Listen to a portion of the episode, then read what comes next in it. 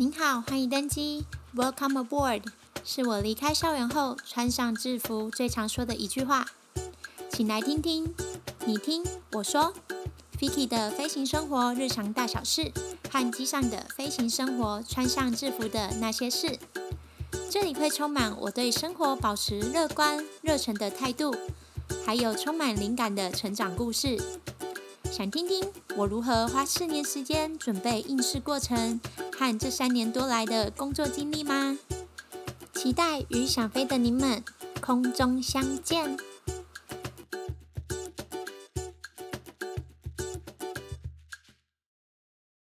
Hello，大家好，欢迎收听 Vicky 飞飞飞行生活，我是主持人 Vicky。正在收听这一集 Podcast 的你，不知道是本身就对于空服员这个职业有兴趣，想了解我们的受训生活呢？还是是因为看到标题，你会很好奇说，为什么我会觉得受训生活像是新兵日记一样？今天的节目内容呢，要来跟大家分享空服员在受训期间都在做些什么事情呢？那不同的航空公司对于自家的受训内容还有时程的长短也不一样。那像我们家在业界上上就是算比较出了名的严格。那我就以自身的经历来跟大家分享空服员的受训生活。我们的受训期间将近三个月，这三个月应该算是组员们最怀念的时光吧。那时候在受训中心的时候，回来看我们的学姐都会说：“你们要好好把握这三个月哦，上线之后你们就会非常的怀念在受训的时光。”这三个月的期间，几乎是天天和同学们一起上课、一起奋斗、一起哭、一起拥有欢乐的时光。就是大家的生活都是绑在一起的。那当然，在这三个月，大多是处在高压的环境下训练，所以。渐渐有一些人呢，也会发现，其实这个不是适合自己的工作领域啊，或是这其中有可能有其他的生涯规划，就会断断续续有一些人会偿付违约金离职，又或者是无法通过考试而被退训。那每一期的录取人数也不一定，像我们这一期的受训人数就约有快两百人左右吧。但如同我刚刚讲的，这其中也不少人会离开，所以说这期间有许多艰辛难熬的日子，有多少的欢笑有与泪水，在这三个月里面，大家都是一起度过的。但也因为公司的高标准制度的要求下，所以大家才都会开玩笑说，我们自己就像在当兵一样，或者是有一些人就会说是在绿色监狱里面。那因为我们也是会有服仪检查，或者是教官会抽查检查我们的宿舍，所以大家都要整理好生活起居，每天都要折好棉被。当然，最重要的是，我们这三个月重点是要做什么呢？这三个月每周每天都在上课、考试、上课、考试、上课，然后再有一堆的考试，不仅仅是只有一直上课和考试而已。我们受训期间是有依照劳基法，是有薪资、有周休二日的哦。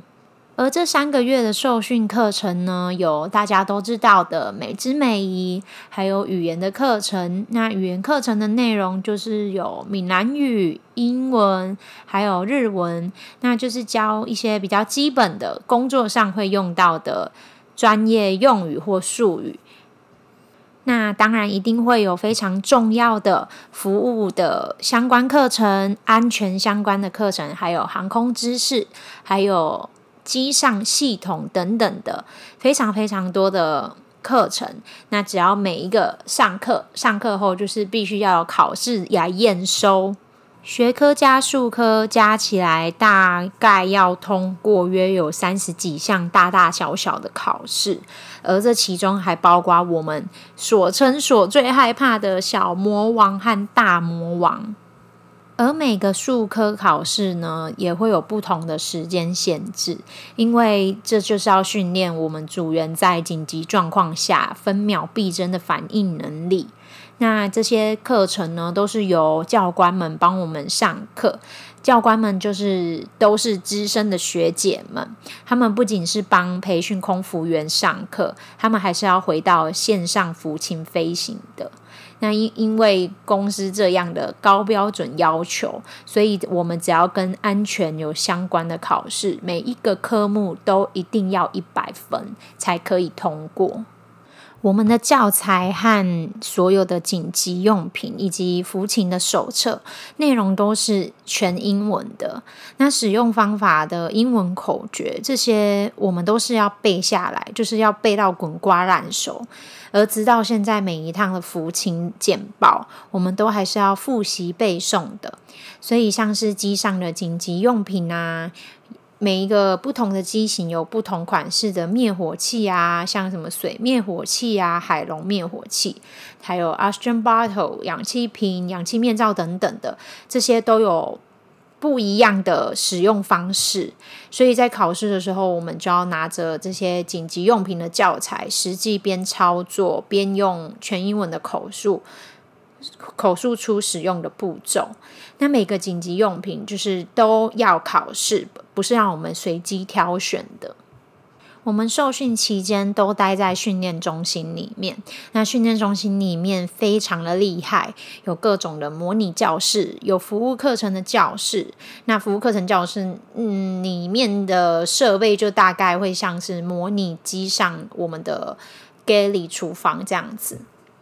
还有机舱模拟教室，那这个教室里面的样子就会像在机上乘客座位的客舱位置这样。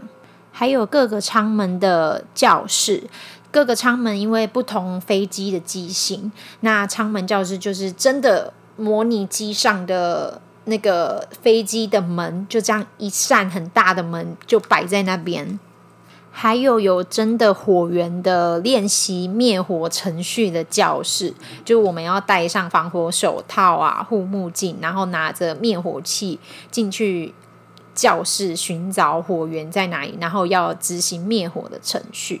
就是将这些教室，就是将部分机舱和机上的服务用品设备都实体的呈现，让我们在训练跟受训时候考试都更有临场感。受训的期间到了中间的阶段，就会面临我们称之为小魔王的测验。那为什么会称这个测验为小魔王呢？就是因为这一项考试它是结合了各种安全相关的课程，所以简单来说，就是在紧急状况下，空服员会依照公司的 SOP 来做紧急逃生的操作程序。那其中紧急迫降，我们又分为 landing 的路面降落和 ditching 水上迫降。那这其中小魔王就是有四到五个不同的 SOP 的步骤，我们要把它呈现出来。那小魔王的考试就是当场抽题，就是看抽到哪几个步骤，你就要测验，然后看有没有通过。除此之外，我觉得还有一项术科的考试也是非常的不简单，就是舱门的操作。像我刚刚所说，不同的飞机机型，像波音或者是 Airbus，他们不同的飞机也有不同的舱门的操作程序。而甚至今天你在这台飞机上，在一台 Airbus 的飞机上，有一到四号门或一到五号门，就算在同一台飞机上。它其实也有不同的舱门的操作程序，因为有几扇门其实是只有 for 紧急状况而使用的。那各个舱门呢，它还有不同的状况，就是一般的状况就是 normal door 的操作。那所谓 normal door 的操作，就是像。平时接空桥，让各位乘客上下机的情况，这个就是 normal 的状况嘛。那另外就是在紧急状况下要做 emergency 的操作，那这个不同舱门的操作程序也不尽相同，所以呃，这有点复杂，就是不同的飞机机型门长得不一样，那不一样的门，它也有在不同的状况下，还有不一样的操作程序。不知道各位在搭机的时候有没有注意到，在大部分乘客都已经就定位要起飞前，都会听到一句跟门有相关的句子。起飞前呢，一定会听到一个句子广播 PA 说 “Door for departure in course check”。到了目的地抵达后呢，开门前也会听到一句 PA 说 “Door for arrival in course check”。这时候组员就要去操作舱门。在那当下，我们是要全神贯注的去操作所有的程序，不管是在考试的时候，还是像现在实际上在机上服勤的时候都一样。尤其是在机上做所有跟安全相关的步骤时，我们都是要非常的专注的。所以有时候当我正要走去舱门，就是一听到 door for departure in course check，我就要赶快人就是要站好在舱门前，要去做操作的程序。那有时候可能比较忙，我就会赶快要赶过去。那如果这时候乘客就会举手说：“哎，不好意思，我一我我要一个耳机，哎，请再给我一个枕头，或是我要一个眼罩，叭叭叭等等的。”这个时候呢，我就会告知乘客说：“好的，但由于我们接下来要做起飞的安全检查程序，要请您稍等我一下。最晚在起飞到安全高度后，我就会尽速提供给您。”为什么要跟乘客讲这么一长串乐乐等的话呢？因为当然现在大家忙得不可开交，而且现在。安全要视为首要第一要做的事情，那当然服务也不能忽略，但是要跟乘客先告知，让他知道说为什么我现在没有办法在这个时间提供您要的东西。毕竟现在大家在同一台机上嘛，所以想必每个人都能理解，安全当然是要摆在第一顺位啊。而且告知乘客的同时，这样一方面。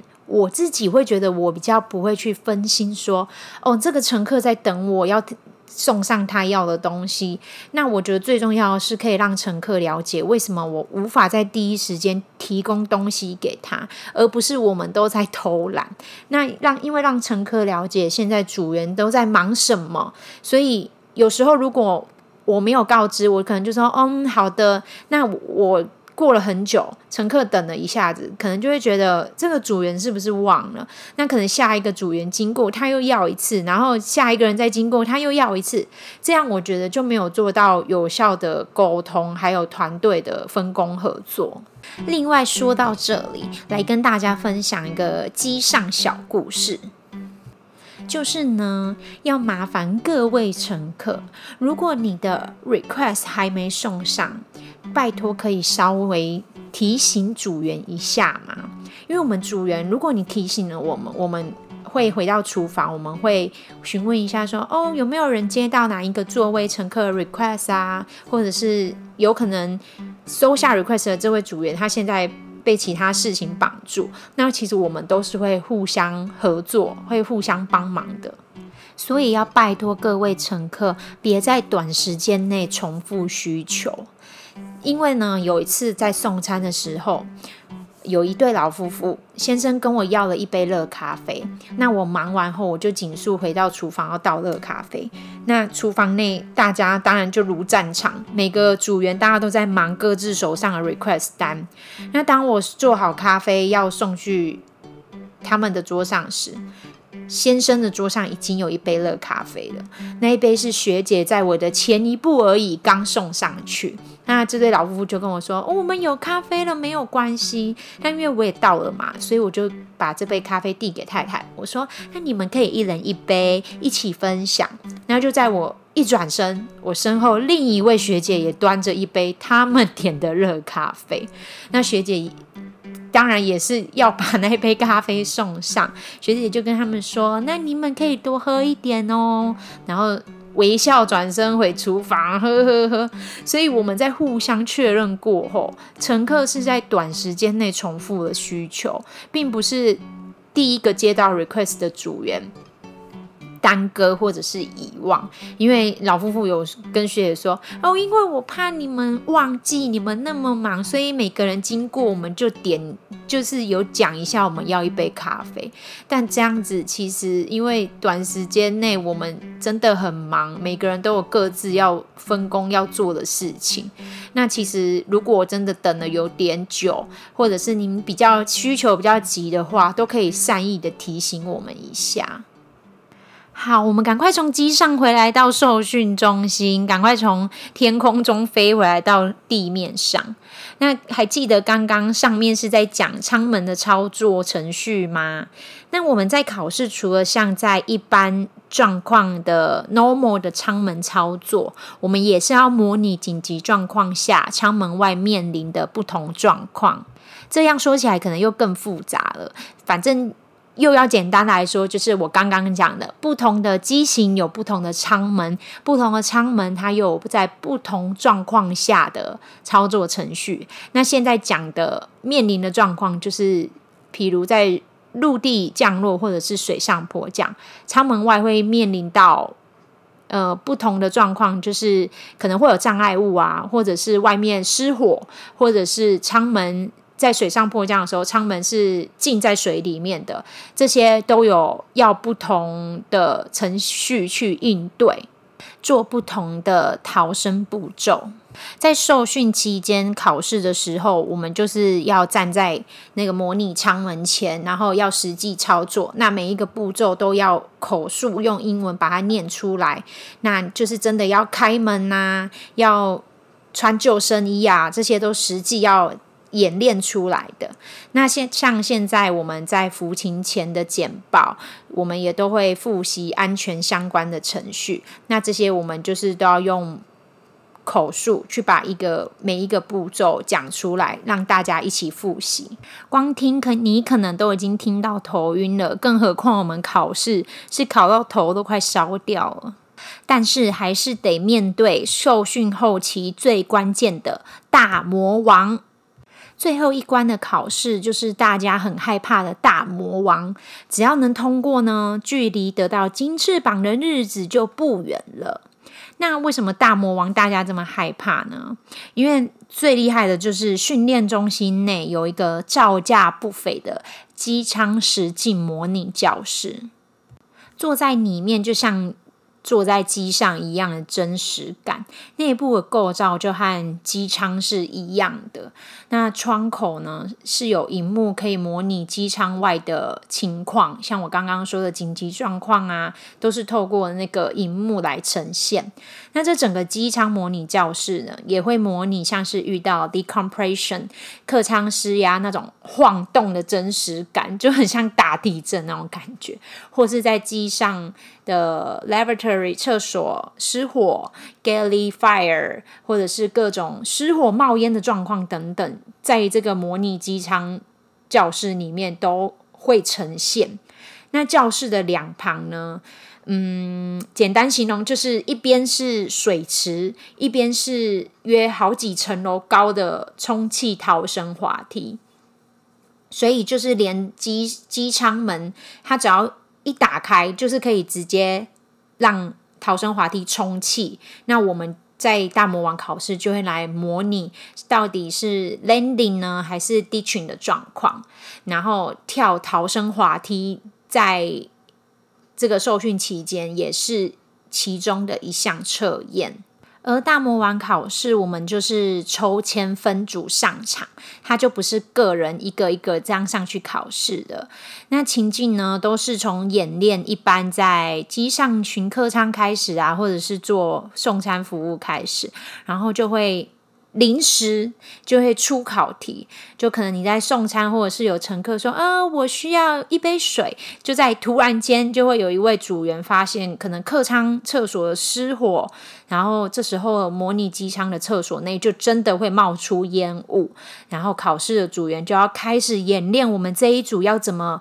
处理失火的操作程序，就是要训练我们。如果真实在机上遇到这个状况，整个航班的组员是要来怎么处理的？那大魔王的考题除了失火，还会有客舱失压、引擎故障，或者是遇到劫机爆裂物面对需要制服的乘客等等的很多很多的状况，这些就是都在考验我们每一个人的个人的应变能力和团队的合作以及沟通，前舱跟后舱的沟通也很重要。那这个考试呢，会大家会很害怕，就是因为每个人都要绷紧神经去训练自己面临紧急状况时候的临场反应。那一切客舱的紧急状况处理完后呢，也会再结合前面的小魔王的考试内容来做继续操作后续的紧急逃生的步骤。当然，你把状况处理了，还我们还是必须要有责任去保护机上所有的乘客，所以紧急逃生的步骤也非常的重要。那考试就一直直到妥善处理完这一整个 case，这一整个状况，让乘客全数逃生，这样才算是。考试结束，听到这里，先恭喜各位，你已经听完受训期间加上我们考大魔王的整个过程了。但是各位知道吗？我们努力了这么多，公司以及每一个人在受训期间，在高压的环境下努力了这么久，在飞机遇到紧急状况下。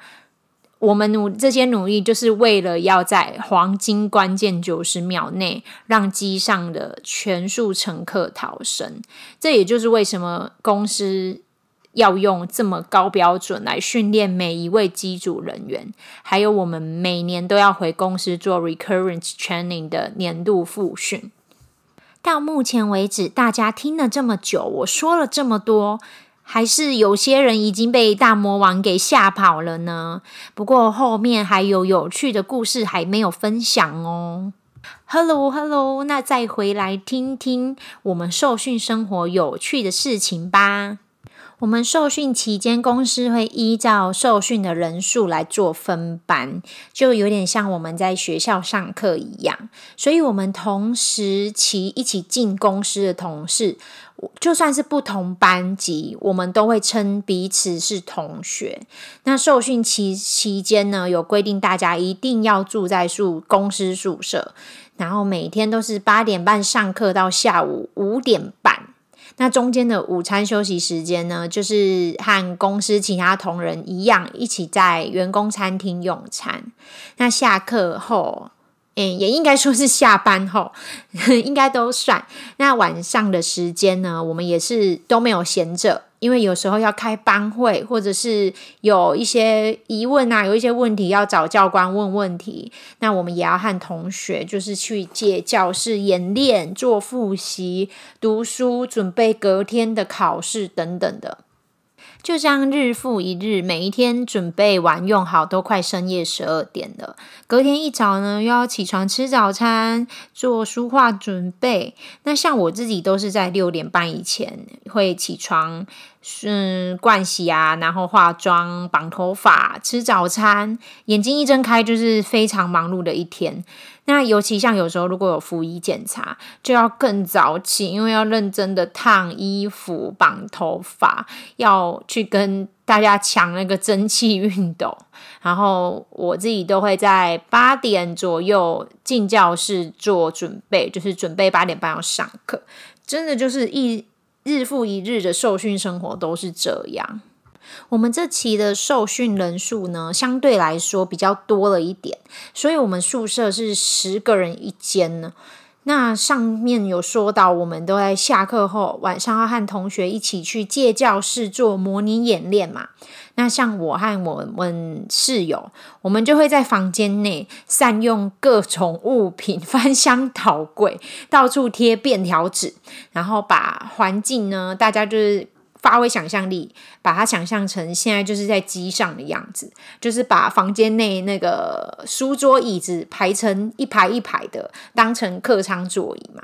然后把衣柜一整个衣柜门当成舱门，然后把床垫当成逃生滑梯来跳。所以大家在宿舍这些疯狂的日子，这些回忆真的太宝贵了。说到宿舍的回忆，我有一个。故事一定要跟大家分享。我们的浴室就是像外面那种大游泳池的格局那样，所以下课后呢，会揪室友一起去洗澡，不是在同一间一起洗，不要乱想。然后呢，洗到一半呢，我们就会从上面冲水，就是闹隔壁的室友，就会听到，就时不时都会听到厕所里面传来一堆尖叫声，就是感觉这种好像就是一种我们下课后的舒压方式。那有一次呢，我的室友他知道我非常的害怕大蟑螂，因为宿舍嗯、比较多人嘛，那环境比较大，所以时不时都会出现大蟑螂，真的让我很崩溃，吓个半死。那有一次我在洗澡，我的室友就跑来敲我的浴室门，就是很紧张的那种语气，就一直敲敲敲敲敲，然后叫我开门。我就想说到底发生什么事情，然后呢，我一打开。他用透明的那种塑胶袋装了一只大蟑螂放在里面，结果我他就伸进来我的那个浴室里面，我就吓到，我就把他的手用门马上夹住，然后那一包大蟑螂就是它还是握在我眼前。结果我就边放声尖叫，然后差点把我的室友手夹断。我就觉得好气又好笑，就是谁叫他竟然请同学抓一只大蟑螂放到那个塑胶袋里面？他真的吃饱很闲，我快笑死。然后就是当下这样很害怕，但是现在事后想起来，在宿舍的这些回忆都觉得真的非常的好玩。所以我才会说，真的是有欢笑有泪水。以前就听学姐们啊，一直都在说，受训的日子真的是会令人最怀念的，因为真的只有那个时候，才能有一堆的同学，大家同班同学啊，一起疯狂，一起苦中作乐的样子。听到我上面的分享，就知道我们真的压力很大吧？那捷讯上线后，大家真的就是各自忙碌，各自纷飞了。那受训的欢乐生活呢，嗯，就真的已经回不去了。收听这一集节目的你，如果是未来对报考空服员有兴趣的话，也不要因为听到 呃受训生活这些分享而吓到，觉得哦考试压力好大哦，在这个高压的环境下，我自己是不是没有办法能够胜任啊等等的想法。我觉得最重要的是一定要相信你自己。像我前面有说到，我们安全相关的考试一定要一百分。那如果第一次考试没有通过，后面还会有两次补考机会。那如果三次都没有通过，第四次就会进入人评会，就是让主管跟教官们依你的表现跟成绩去决定你的去留。那前面最像我最前面提到，有一些人是因为考试。没通过而被退训。那当时我有一个科目，其实就是要面临要考第三次补考的时候。那我当时其实没有觉得说怎么办，我如果被退训了怎么办？我那时候只觉得很气，就是每天努力的读书，然后觉得说，呃，我怎么会，我不可能会败在一个笔试而被退训。我就觉得我一定要通过，而且我有一群同学跟室友会给我鼓励。人家不是都说七分的努力，三分的运气嘛？所以我就告诉自己说，我要让我的努力配得起我的好运气，而不是侥幸而已。所以你一定要相信你自己，你也可以做得到的。以上就是今天节目分享给对空服员受训生活有兴趣的你，或是未来想一起踏入空服职场的你哦。如果你能听到这里，真的非常的谢谢你。听完 Vicky 的节目，你有没有很怀念，或者是曾经参与过什么样的团体生活呢？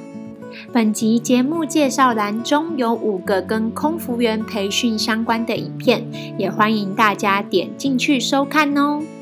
每一集的内容都有图文分享和小故事，在我的 Instagram，欢迎点到连结或者搜寻名称 Fly Fly Listeners，跟我分享聊聊哦。喜欢我的分享，也欢迎在 Apple Podcast 留下评论，给我更多鼓励和灵感哦。期待与想飞的您们空中相见。